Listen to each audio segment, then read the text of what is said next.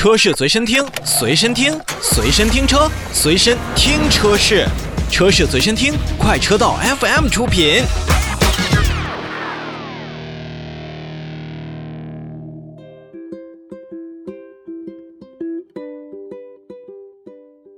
欢迎回来，咱们继续来聊一聊在车展当中给我们的一些新的发现。其实前段时间呢，跟大家也说过，已经结束的上海车展呢，最最出风头的并不是那个出了事儿的特斯拉，而是拥有最多展台、最多产品展示的长城汽车。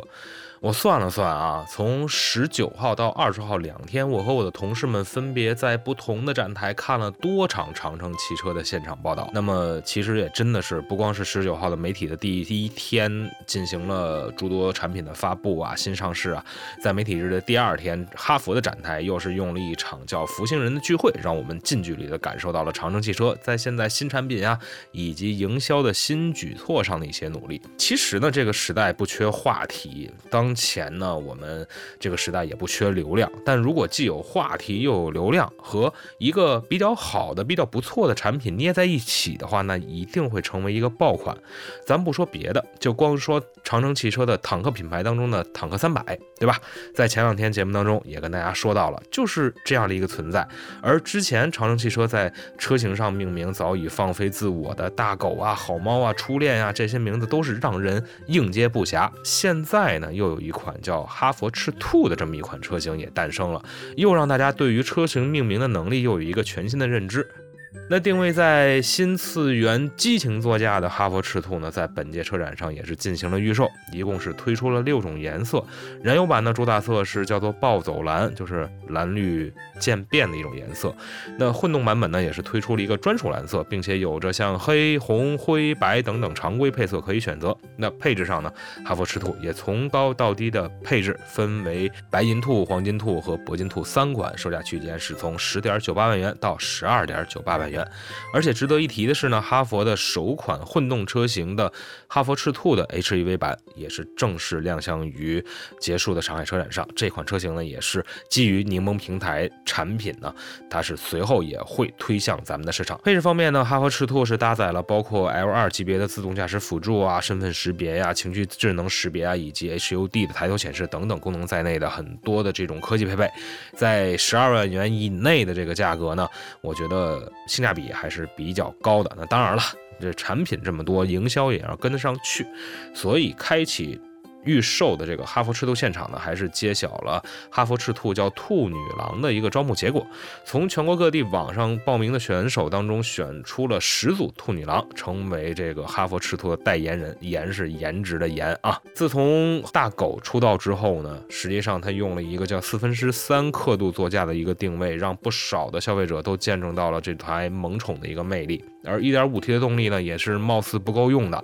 所以大家对于 2.0T 的车型的这个需求是扶摇直上。所以看到了像中华田园犬版上市之后呢，就被不少消费者所追捧。那在本届车展上，我们也看到了 2.0T 的另外两个版本，一个叫做中华猎犬版和。哮天犬版两款车型的上市，那首先呢，这两款的 2.0T 大狗的指导价格呢是分别是十四点五九万元和十六点二九万元。说实话，在哈佛这个区间真的是不便宜了。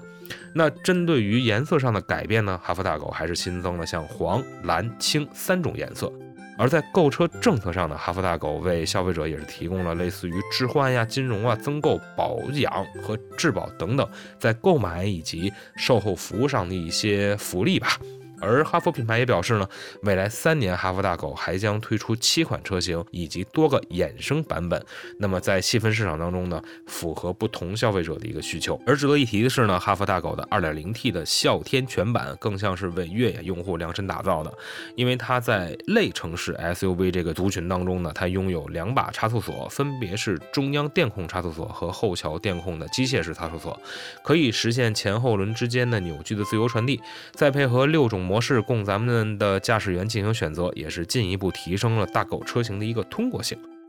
除了刚才咱们所提到的赤兔和大狗的 2.0T 之外呢，哈弗品牌在现场还发布了一起创哈的用户的共创计划。不管是从产品的角度，还是从周边的这个产品角度，一起创哈都会考虑到如何与消费者进行更多的一个交流互动，让消费者了解到更多的一个产品。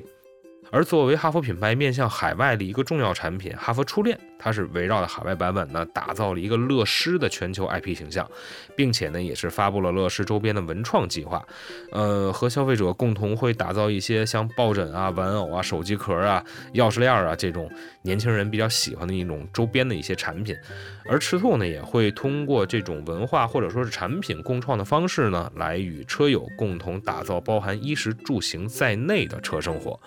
那其实呢，就像刚才所说的一样，现在的哈佛呢。真的不像我们以前眼中那种过于沉稳的哈佛了，现在它更具活力，也是更有张力，能够根据不同的消费人群呢画出不同的受众画像。虽然有的时候我们说现在哈佛的产品命名上可能还有一些不理解，但不可否认呢，现在已经从国内到国外，从家用到年轻这个路线上，哈弗算是越走越远了。那相信更多的产品与消费者之间呢，能够让哈弗这个品牌呢。